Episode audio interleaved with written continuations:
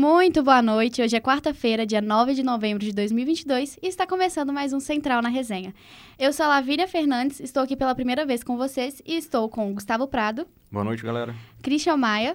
Boa noite a todos. Adailton Nogueira e João Vitor Borges. O termômetro aqui no São Gabriel marca 23 graus. E antes de começar, vou dar aquele recadinho de sempre. Siga a gente lá no Instagram, arroba Central na Resenha, e veja os nossos episódios no Spotify. Bora com as notícias?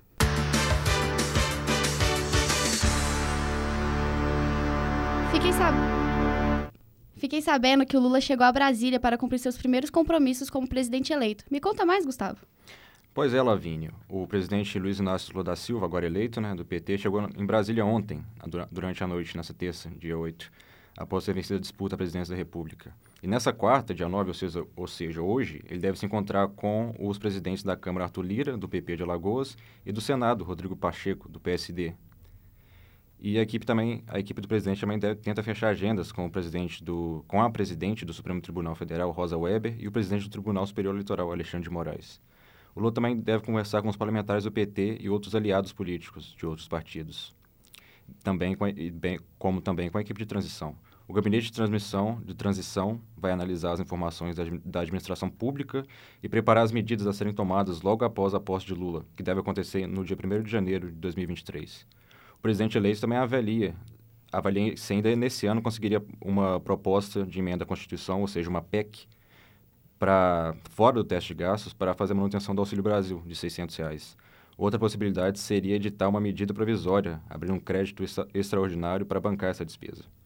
Ou seja, é, o, a, a, o governo Lula, que enfim foi eleito, ainda está analisando como que vai como que vai ser no né, primeiro ano de governo, ainda estão decidindo, ainda está em processo de transição e vamos ver como é que vai acontecer isso. Sim, sim. Muito obrigada, Gustavo. E temos também informações sobre a operação que a Polícia Militar está preparando para a proclamação da República. Christian, conta mais pra gente. É isso mesmo, Lavínia. A Polícia Rodoviária de Minas Gerais organiza a Operação Proclamação da República para o feriado do dia 15 de novembro, que contará com ações de combate e, prevenções, e prevenção em várias frentes.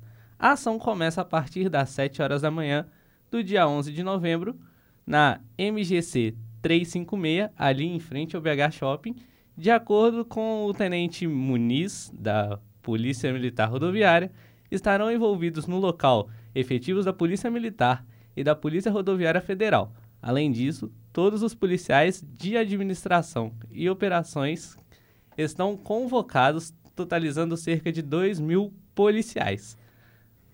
A frota das viaturas também foi renovada para o policiamento rodoviário e eles farão operações de prevenção de acidentes e contará com o apoio da campanha é, da companhia do tático né, do, do, departamento tático da rodoviária. As operações repressivas, fiscalizando ônibus e, e caminhões, também ocorrerão né, nessa ação ali em novembro. O tenente também comentou ainda que há, que há a preocupação com a lei seca que será priorizada devido ao grande número de ocorrências de ingestão de bebidas alcoólicas durante os feriados. E é algo muito importante, né, Lavínia? Porque a gente sabe que há muitos motoristas que bebem e pegam o carro, acham que por ter tomado duas, três cervejas estão aptos ali para pegar o carro e dirigir e a gente sabe como é que essa história termina, não é mesmo? Sim, sim. A gente espera que dê, é, aconteça tudo certo e dê tudo certo nessa operação e que não aconteça nenhuma fatalidade, nenhum problema grande é, durante o feriado. E crianças sofreram queimaduras graves em acidente doméstico. Como isso aconteceu, Cris? É isso mesmo. Duas crianças de 3 e 5 anos foram transferidas nesta quarta-feira em estado grave para o Complexo de Saúde São João de Deus, em Divinópolis após sofrer queimaduras em um acidente doméstico. As primeiras informações dão conta que elas se queimaram com álcool. O caso aconteceu em Bom Despacho, no centro-oeste de Minas Gerais. As vítimas foram levadas inicialmente para a UPA, que é a unidade de pronto atendimento, que funciona junto à Santa Casa da Cidade de Deus, pelos próprios pais. De lá, de acordo com o Serviço de Atendimento Móvel de Urgência, o SAMU, eles foram transferidos em duas viagens com apoio do helicóptero Arcanjo, do Batalhão de Operações Aéreas, para, Divin para Divinópolis, também no centro-oeste. Ainda não há detalhes sobre como teria, teriam ocorrido essas queimaduras.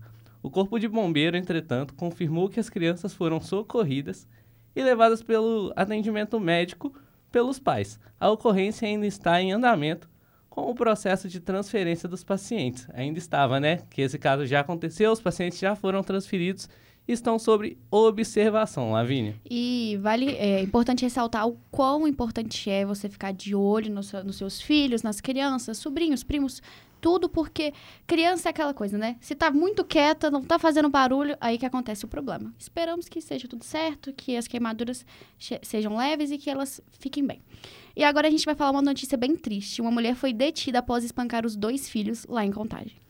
É isso mesmo, Lavínia. Uma mulher foi presa na manhã desta quarta-feira, suspeita de agredir os dois filhos. Uma menina de um ano, é isso mesmo, você não ouviu errado, um ano, e um menino de quatro anos em um sítio às margens de Lagoa da Várzea, Lagoa Várzea das Flores, perdão, no bairro Nova Vista, em Contagem, na região metro, metropolitana de Belo Horizonte. As crianças foram socorridas e levadas para o Hospital Municipal de Contagem. A polícia militar foi acionada por uma testemunha de um imóvel vizinho que teria encontrado a suspeita, de 26 anos, chorando e alegando ter matado as crianças. Perguntada sobre o motivo, ela afirmou ter feito uso de maconha e cocaína e que apenas se lembrava do momento das agressões. Segundo a PM, ela ainda parecia estar sob efeitos de alucinógenos, né, da maconha e da cocaína. Ainda de acordo com o relato de uma, de uma das testemunhas, a mulher e seus filhos teriam chegado ao sítio junto com uma amiga, que pediu ao caseiro para passar a noite no local e ele teria autorizado. Segundo a amiga, eles iriam realizar uma sessão de fotos e as crianças poderiam utilizar os brinquedos do terreno. A mulher ainda teria oferecido drogas a essa amiga, que rejeitou por estar grávida. Durante a noite, ela acabou escutando o grito das crianças e presenciou a mulher agredindo os filhos. Ao tentar impedir, ela também foi agredida com um chute na barriga e teve que se dirigir à unidade de saúde. Quem foi o super-herói das crianças? Você deve estar se perguntando, Lavínia, Gustavo e nossos companheiros aqui do estúdio também. O herói dessas crianças acabou sendo o pai de, delas, né? Dessa criança de um ano que foi informado da situação e conseguiu socorrer as vítimas. Chegando ao sítio, ele encontrou a menina desacordada com vários hematomas na cabeça. Já o menino, ele tinha ferimentos na testa e no nariz, além de vomitar sangue o homem contou à polícia que se separou da mulher há cerca de sete meses, depois de um período de dois anos juntos. A suspeita teria atirado o menino contra uma porta de vidro e teria jogado a menina ao solo, pisando várias vezes no corpo da criança. Desculpa, é que essa situação mexe um pouco comigo. É... Acho que mexe com qualquer pessoa, né? Mas eu entendo. É, exato. É, jogando a criança ao chão. Elas foram socorridas e, leva e primeiro levadas para a UPA Várzea das Flores, para depois serem encaminhadas para o Hospital Municipal de Contagem, de Contagem com suspeita de traumatismo craniano. A perícia foi chamada ao local e a mulher conduzida pela polícia. Uma situação um tanto quanto deprimente, né, por assim dizer. É, é, é muito triste a situação, é, é muito chocante também. E, e vale, e, e, é a gente vê que essa coisa que maconha não deixa ninguém agressivo, que é super calmo, e você sabe que é de organismo para organismo, a gente sabe disso. E sabe o quanto perigoso é, e, tipo assim, ela tinha dois filhos para olhar, duas crianças, tipo assim, super pequenas, e acabou, é, tipo assim, fazendo uma, uma atrocidade, tipo assim, que a gente não consegue nem falar a dimensão. Então, é muito triste. E tem um, um agravante ainda maior, né? As idades das crianças, um e quatro anos se, assim, lógico, não estou justificando a atitude da, da mulher, né? Que é um tanto quanto injustificável e por ela estar sobre efeitos de alucinógenos, ela poderia estar fora de controle. Só que... A idade for... só piora. É, a idade só piora a situação, exatamente. Se fosse, talvez, com uma criança de 10, 11, 12 anos, a criança talvez ia conseguir se defender, talvez ia conseguir correr. É, correr, ia, fugir, é, esconder. Ia conseguir fugir. Uma criança de 1 e 4 anos vê na mãe, no pai ou naquele adulto que está ali com ela um porto seguro. Então, se ela, sei lá, bate a mãozinha na, na quina, no chão, na mesa, ela corre para esse adulto chamando, falando: bateu, bateu, e, e aí você tem que É socorrer. desse jeito mesmo. Então você imagina a situação da mãe agredindo a criança e a criança não tendo pra quem correr, né? Tipo assim, vai correr pra, pra agressora É. pedindo ajuda. E, e você vê, né, que a amiga tenta ainda separar, tenta ajudar. E acaba que ela que estava grávida, tipo assim, acaba também sofrendo uma violência enorme. Então, é uma situação por toda muito triste, muito triste. E agora a gente pulando pra cultura. Teve, a- é, vai ter apresentações de hip hop no Barreiro, último show da carreira de Milton Nascimento e a apresentação da Orquestra Filarmônica são os efeitos culturais para essa semana. Conta mais pra gente, pra gente, João. Boa noite, Lavínia. Boa noite, ouvintes da Central. É isso mesmo, no sábado ocorre a abertura do circuito Hip Hop Barreiro em celebração ao Dia Mundial do Hip Hop. É, O evento vai acontecer no Centro Cultural Lindé Regina e teremos a apresentação da Batalha no Trilhar das 17 às 21h30 e o evento é gratuito.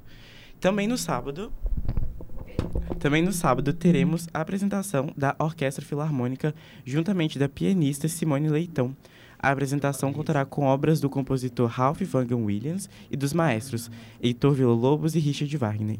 Os ingressos, eh, os valores dos ingressos variam de 50 a 167 reais e podem ser adquiridos no site da Filarmônica em até uma hora e meia antes do show.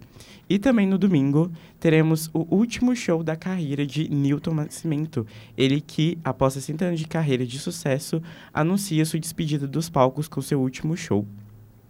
A turnê intitulada A Última Sessão de Música reunirá seus grandes sucessos, eh, encerrando uma trajetória gloriosa e de grande importância para música nacional. E hoje, infelizmente, tivemos duas grandes perdas no setor da música nacional e da cultura. Nós tivemos a perda do ator e do cantor eh, Rolando Boldrin, que faleceu aos 86 anos. Ele que estava internado no Hospital Albert Einstein e a causa da morte ainda não foi divulgada. E a cantora Gal Costa, que faleceu hoje aos 77 anos. Ah, segundo o portal de notícias do Tempo, a morte da cantora foi informada pela assessoria de imprensa ah, da, própria, da própria cantora. E ela que estava confirmada como uma das atrações da, da- do festival Primavera Sound, que aconteceu no último fim de semana em São Paulo, mas teve sua participação eh, cancelada de última hora. E de acordo com a equipe de Gal Costa, ela precisava se recuperar após uma retirada de um nódulo eh, na, na aba nasal direita e ficaria fora dos palcos até o final de novembro, seguindo recomendações médicas. Gal Costa foi uma grande revolução de vozes né, no setor musical brasileiro na década de 1960. Nós lamentamos as perdas. Eh, realmente foi um impacto muito grande receber essa notícia hoje de manhã. E é uma pena. E lamentamos. Sim, sim, João. São duas perdas enormes para nós e, e é muito triste, né? Porque a assessoria da, da Gal falou que não, não é confirmado, não tem, tipo assim, a confirmação concreta, né? Não tem um boletim. É, do que, do que que aconteceu, do que, do que levou à morte dela. A gente, a gente, nossos pêsames, né? Da Central da Resenha para toda a família dos dois. E agora é tentar seguir, sim, essas duas pessoas incríveis. E voltando um pouquinho para as cidades, é, e, é, uma bebê foi encaminhada para o hospital depois de ingerir cocaína. Como, i- como isso aconteceu, Christian? Exatamente. Um bebê de oito meses ingeriu cocaína e precisou de atendimento médico na noite dessa terça-feira no bairro Santa, Ri- Santa Rita, em Juiz de Fora, na zona da Mata Mineira. Segundo a Polícia Militar, os militares chegaram, foram acionados pelo atendimento infantil e, ao chegarem no local, teriam é, vi- avistado o bebê nessa situação. A autora foi uma pessoa de 31 anos que relatou que é usuária de drogas e que, enquanto cuidava da filha, é, teria ingerido um papelote de cocaína que estava sobre a cama. Né? A criança ali mexendo, como a gente já comentou aqui no início da central da resenha, mexendo em tudo, viu aquele papelzinho, pegou e acabou pondo na boca, porque a criança de 8 meses está nessa fase de, de descobrir de descobrir as coisas, de botar eh, as coisas na boca e não sabia o que que era, né? E a partir disso, ela pediu socorro à mãe que lhe deu leite e ela acabou vomitando em seguida. É, o pai acabou levando essa criança para receber atendimento médico. A autora foi presa e o conselho tutelar ela foi, foi acionado. A guarda provisória da criança foi passada para a avó paterna, visto que o pai da criança encontra- encontrava-se preso. é uma situação tanto quanto é, delicada essa, né? É, tipo, é uma situação. na- né, Não é que nem muito delicada, como a gente falou. Como que, tipo, é, criança, tipo assim, oito meses, você tem que olhar tudo que ela tá fazendo. Porque é a, é a fase que quer pegar tudo, tá começando a engatinhar, quer colocar tudo na boca, porque, tipo assim, começa a nascer os dentinhos. Então, acaba que essa falta de cuidado e deixar, tipo assim, o, o papelote em cima de qualquer lugar, que, tipo assim, de acesso à criança, é uma coisa, é uma situação muito triste. Muito triste mesmo. É, e a gente espera, né, que Só, só fazer uma pequena correção aqui, porque eu, eu acabei falando pai, e o pai nada mais é do que uma sigla para pronto atendimento infantil, né? É o pai. E aí, a- agora sim a notícia faz sentido, porque no final eu falo que o pai tá preso, né? Então, como é que o pai pediu ajuda? erros do ao vivo. É, é, como é que o pai, né, socorreu sendo que o pai tá preso? Então, foi vacilo aqui do, da pessoa que vos fala, peço desculpas e corrigindo a informação. E também hoje teve a audiência do caso do delegado que matou um motorista rebo- de reboque aqui em BH. Conta pra gente, Christian. Isso mesmo, oito testemunhas de acusação e uma de defesa foram ouvidas no primeiro dia de julgamento do delegado acusado de matar um motorista de reboque dentro, é, no centro de BH no último mês de julho. Rafael de Souza Horácio foi indiciado por assassinar Anderson Cândido de Melo na Avenida do Contorno, por causa de um desentendimento de trânsito. O delegado se apresentou à polícia no dia do crime, foi liberado, mas preso, mas preso dias depois, após o início das investigações. O julgamento será retomado a uma da tarde, foi retomado a uma da tarde, será retomado a uma da tarde de amanhã e não há previsão para o término. Com relação à devolução do caminhão reboque aos familiares de Anderson Cândido Melo, o Tribunal de Justiça de Minas Gerais informou que o inquérito foi encerrado, mas ainda há diligências a serem cumpridas para a instituição do processo criminal. Por isso, ainda não foi analisado o pedido de liberação do veículo. Ou seja, além do- dos familiares ali terem perdido um ente querido, ainda não tem previsão para recuperar talvez o único meio de fonte de renda ali da família, É, já sustento. Já que é, as autoridades ainda precisam realizar algumas, alguns outros procedimentos ali, é, como perícia, talvez, como documentação, esse tipo de coisa, para que não haja equívoco ou para que o processo não seja anulado devido a falha- falhas ali na comunicação, provas e esse tipo de coisa. E é uma situação que a gente já percebe, né? Que é, andar em BH, é, qualquer coisinha no trânsito vira uma grande discussão. E, e com essas notícias a gente percebe o quão longe as pessoas podem chegar, né? Você não sabe quem é aquela pessoa que tá buzinando pra você, ou aquela pessoa que você passa buzinando e xingando, e, tipo assim, e continua no trânsito. Então é uma coisa de ficar atento, tomar cuidado, tomar cuidado muito no trânsito, mas tomar cuidado também com as pessoas em volta de você, porque você nunca se sabe, né? Provavelmente estava trabalhando e aconteceu. Provavelmente estava trabalhando, às vezes já estava num dia ruim, não dormiu direito à noite, ou chegou no serviço atrasado, o patrão deu aquela bronca, e aí foi trabalhar estressado, e aí você não sabe como é que está sendo o dia da, da pessoa. Então, às vezes, você também não está num dia muito bom, acordou com o pé esquerdo, então alguém dá uma buzinada e aí E dá uma xingada, estresse. vira um bate-boca, pode virar, é, vira vias de fato ou algo pior, né? É uma situação muito delicada. E, e agora a gente vai falar do caderno mais movimentado. Bora falar de esporte? O que você traz pra gente, Adailton?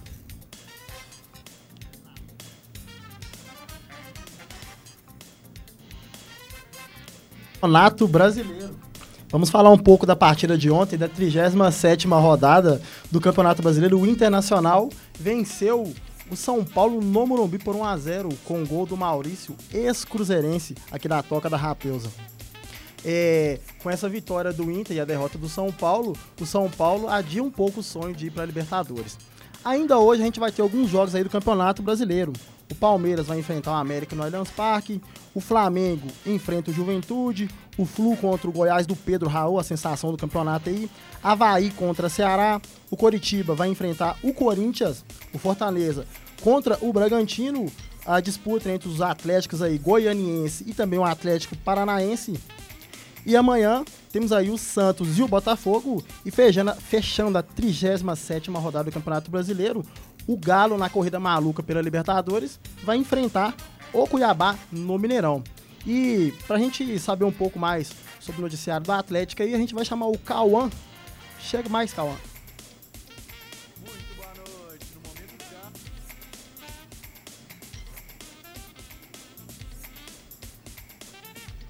Estamos com o Atlético faz contato com o presidente da CBF para reclamar da arbitragem no jogo de segunda contra o Botafogo. O Galo se sentia extremamente prejudicado com as decisões da arbitragem. A diretoria do clube entrou em contato direto com Edinaldo Rodrigues para demonstrar total insatisfação. O lance mais capital da reclamação alvinegra foi o gol anulado de Eduardo Vargas, que após o VAR checar impedimento do lateral Dodô, responsável pelo cruzamento cabeceado pelo chileno. A imagem do impedimento e as linhas traçadas pelo VAR foi até mesmo projetada na sala de conferência pós-jogo do Cuca, o técnico chegou a dizer na coletiva que a tecnologia do futebol brasileiro é igual procurar pelo em over, sem sentido. Outro lance que fará parte do rol de reclamações do Atlético contra a arbitragem do comando de Leandro Voaden é o recuo do defensor do Botafogo na direção do goleiro Perry, que segurou a bola com as duas mãos contra as regras do jogo. Tá, tá o atacante Eduardo Vargas tentou atacar a bola, mas não conseguiu alcançar ela seria inflação de dois toques a favor do Galo e o jogador botafoguense é passível de levar o segundo cartão amarelo no meio da partida. Uma notícia boa vindo de São Paulo. O Galo poderia ter sido ultrapassado pelo São Paulo, que recebeu o Inter ontem no Morumbi. Contudo, o tricolor saiu de campo vaiado igual o Galo. Ele perdeu de 1 a 0 para o Inter e a classificação para a Libertadores se tornou um sonho mais distante para o São Paulo. E de acordo com os matemáticos da UFMG, o Galo possui 78,6% de chances de se classificar com os dois duelos pela frente, enquanto o São Paulo possui apenas 13,5%, restando somente um adversário para encerrar a temporada. E nessa quinta, o Galo recebe o Cuiabá no Mineirão e terá um grande desafio, já que o Cuiabá é um adversário que ocupa a 16ª posição, tentando se livrar da zona da degola. Cauã Lucas, a central da resenha. É isso aí, Cauã. E só para dar um complemento aí, ontem no programa Turma do Bate-Bola, o Everton Guimarães soltou uma notícia aí que o Atlético poderia estar contratando um zagueiro do Cuiabá, Joaquim, de 23 anos, um destaque do Campeonato Brasileiro. A temporada do Cruzeiro aí no Campeonato é, da Série B masculino acabou, mas ainda tem futebol feminino pelo lado azul da Lagoa. Christian, fala para nós um pouco sobre isso. Exatamente, Adailton. A temporada do masculino chegou ao fim mas a do feminino ainda não. O Cruzeiro tava brigando lá no Campeonato Brasileiro para não cair, acabou se mantendo na elite nacional do feminino. Graças a Deus, né? Para os cruzeirenses e lamentavelmente para os atleticanos, mas dando sequência aqui, o Campeonato Mineiro Feminino está em andamento, está chegando na reta final ali da competição e o Cruzeiro se classificou para a final após vencer o Uberlândia no jogo de volta por 4 a 1 se classificando no agregado, totalizando 7 a 1, tendo visto que ganhou o primeiro jogo por 3 a 0. Com isso, o Cruzeiro faz a final lá no, no Mineirão no dia 19, as, isso vai dar num sábado, se eu não estou errado. É isso, o Anjo da Guarda me ajudou aqui no ponto, sábado que vem, às 11 horas da manhã, contra o Atlético Mineiro.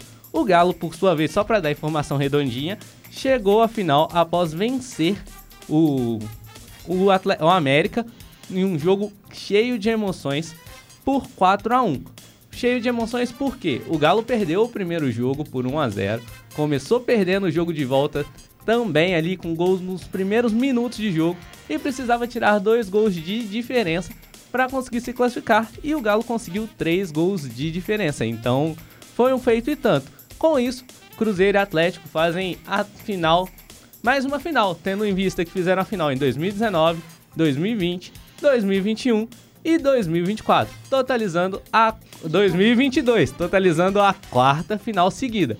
E vocês sabem aí quem tem esse retrospecto melhor, esse retrospecto recente, é Dailton? Bom, eu não tenho não, viu? Agora você me pegou e pegou de surpresa mesmo. Essa unanimidade desses de Atlético e Cruzeiro e esse retrospecto aí que você tá falando, Fala pra gente aí, porque... Você sabe? Tem algum palpite? Eu não vou nem dar palpite, que eu vou ficar envergonhada se eu falar alguma coisa errada aqui. Então, vamos lá. A notícia é boa para um dos, um dos lados. O placar no total está... Pera aí, é 2x1. Um. É, porque o, o, estagiário aqui, quando precisa fazer muita conta, ele fica perdido. Tá 2x1 um para um dos times. E o time que leva vantagem é o lado alvinegro. O Cruzeiro venceu em 2019, no primeiro ano ali das duas equipes. E o Galo venceu 2020, 2021. 2020 com o ex-técnico do Cruzeiro, o Hoffman Túlio. 2021 com a atual treinadora do Galo, a Lindsay Camila. E a decisão desse sábado terá Lindsay Camila, é, do, do dia 19, terá Lindsay Camila podendo seu, conquistar seu bicampeonato. Já Hoffman Túlio, que era ex-técnico do Cruzeiro em 2019 e foi técnico do, do Galo em 2020, está treinando o Fluminense, então ele não corre o risco de conquistar o Campeonato Mineiro. Essas são as informações do Campeonato do Futebol Feminino aqui em Minas Gerais. Adailton. Muito obrigado, Christian. A unanimidade alvinegra aí. E nesse final de semana vamos ter aí Lewis Hamilton no Grande Prêmio de Fórmula 1.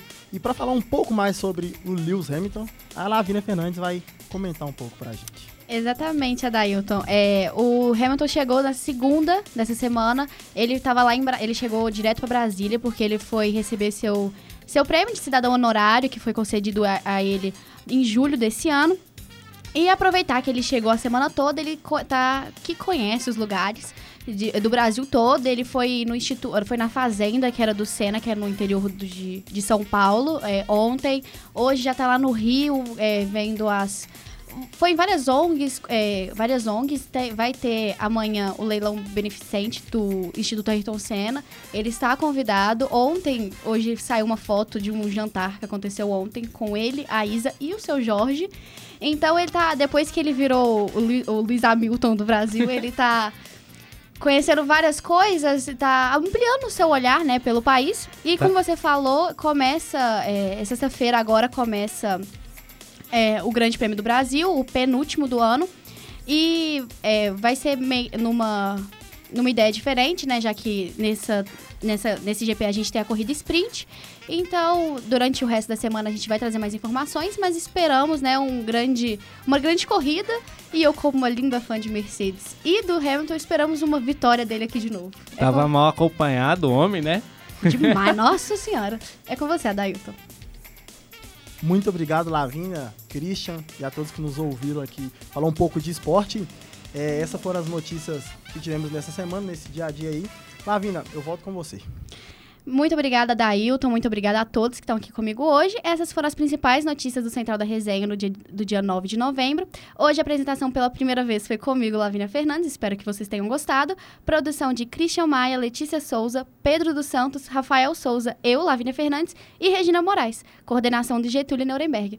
Muito, muito obrigado, boa noite, até amanhã.